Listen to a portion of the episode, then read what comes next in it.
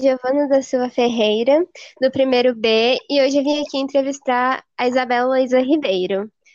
Uh, Isabela, você poderia falar um pouco sobre a origem da tatuagem?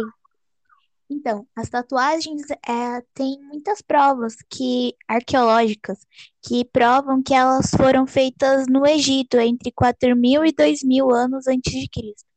E povos nativos tipo da Polinésia, Filipinas, Indonésia, eles faziam tatuagens para rituais.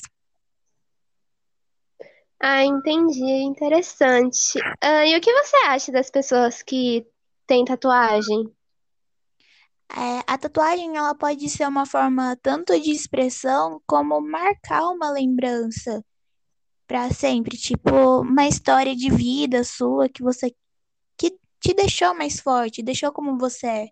Então, se eu acho legal a tatuagem, não ligo muito.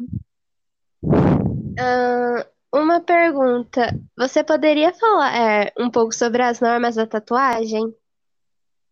Então, é, tem uma lei 15.122, ela foi feita no dia 19 de janeiro de 2010, onde é registrado que as pessoas podem sim fazer tatuagens e porem piercings, mas é proibido em menores de idade, somente se os pais deixarem.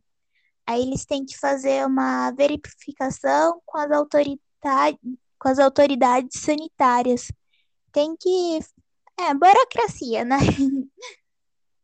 Ah, entendi. Muito obrigada, Isabela, pela sua entrevista. Imagina, obrigada.